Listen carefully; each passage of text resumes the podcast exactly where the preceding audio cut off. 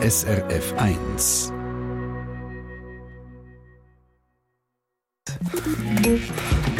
SRF 1 Ratgeber fit und gesund. Wechseljahr. Plötzlich sind sie da und ein Haufen Frauen haben das Gefühl, jetzt sollten sie doch eigentlich etwas machen in Sachen Bewegung und Sport. Aber wie steigt man da jetzt noch ein?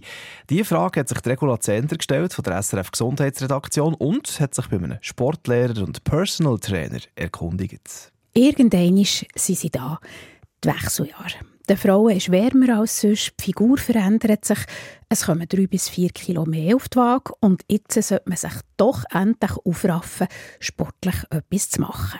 Eins nach dem anderen, sagt der diplomierte Sportlehrer und Personal Trainer der Savo Hertig wenn man merkt, oh, jetzt muss ich etwas machen, weil die Wechseljahre eintreten sind, macht es sicher Sinn, mit einem Gesundheitscheck zu starten, wenn man selber nie Sport gemacht hat, dass man alle Eventualitäten abklären kann. Ja, Regel bekommt man ein grünes Licht und dann macht es Sinn, dass man sicher sehr sanft startet, weil halt der Körper sich verändert, weil halt das Östrogen zurückgeht, weil halt die Frau sich physisch schon nicht mehr gleich befindet wie vor, vor fünf oder zehn Jahren und der Prozess über mehrere Jahre dauert. Ist es umso wichtiger, dass man nicht schon am Anfang übertreibt. Gescheiter sanft anfangen und sich näher steigern, sagt der Experte. Weil die Frauen haben Schlafstörungen, die Frauen sind leicht gereist, haben Schweißausbrüche, das kann allerhand sein. Und dementsprechend macht es sicher sehr Sinn, dass man nicht allzu geil reingeht. Also, nicht stotzig reingehen und mit Sport anfangen. Aber mit was fängt man denn am besten an, wenn man vorher nicht gross Sport gemacht hat? Das sei ganz individuell, sagt der Savo Hertig. Das heisst, ich bin immer Fan von nicht etwas empfehlen, wo einfach nur das gibt, sonst gar nichts, sondern es muss nachhaltig sein. Das berühmte Wort heisst nichts anderes als etwas sein, was Spass macht, wo man sich auch vielleicht in Gruppen gerne trifft. Die Leute sind Einzelsportler. Das kann draussen stattfinden, das kann drinnen sein in Form von Fitness, Yoga, Pilates, Qigong. Das kann aber auch draussen sein in Form von Velofahren, Laufen oder Schwimmen. Ja, es, es kommt extrem darauf an, was man halt auch gerne macht und das in Regelmäßigkeit äh, bringt nicht den Erfolg.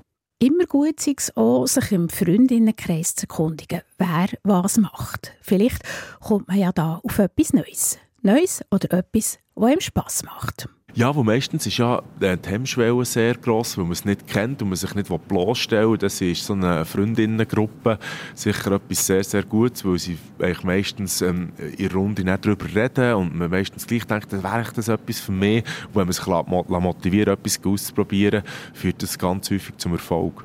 Bei den meisten Sportanbietern kann man unverbindlich auch mal schnuppern.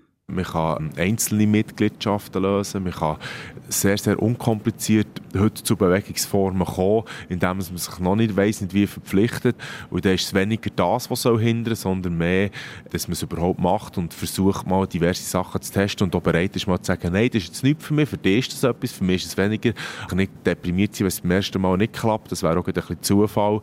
Aber äh, schlussendlich ist mehrere Sachen ausprobiert, führt dann zur Wahrscheinlichkeit, dass es mehr Effekte oder mehr Möglichkeiten gibt, sich zu bewegen. Motivierend sind auch Gruppentraining.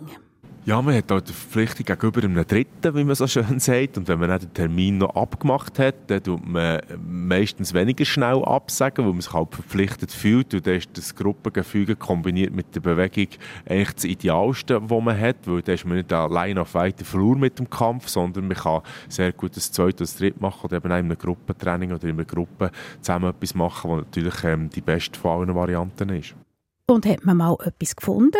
Allein, mit einer Freundin oder in einer Gruppe, dann kann man sich immer noch steigern. Ja, wenn man eine Bewegungsform gefunden hat, macht es sicher Sinn, äh, nicht jeden Tag oder jeden zweiten Tag gehen, weil die Regenerationszeit sich auch verlängert, wenn man in den Wechseljahren ist. Das heisst, man muss sich genug Pause, genug Zeit gönnen, dass der Körper sich erholen kann, dass man vielleicht mit zweimal in Woche startet, an 30 bis 40 Minuten Maximum und dann, wenn man Freude daran hat und merkt, das bringt mir jetzt wirklich etwas, kann man auf ein drittes Mal gehen, und von diesen 40 Minuten dann steigern auf 50 Minuten oder sogar auf eine Stunde und dann hat man am Schluss dreimal in der Woche eine Stunde etwas gemacht.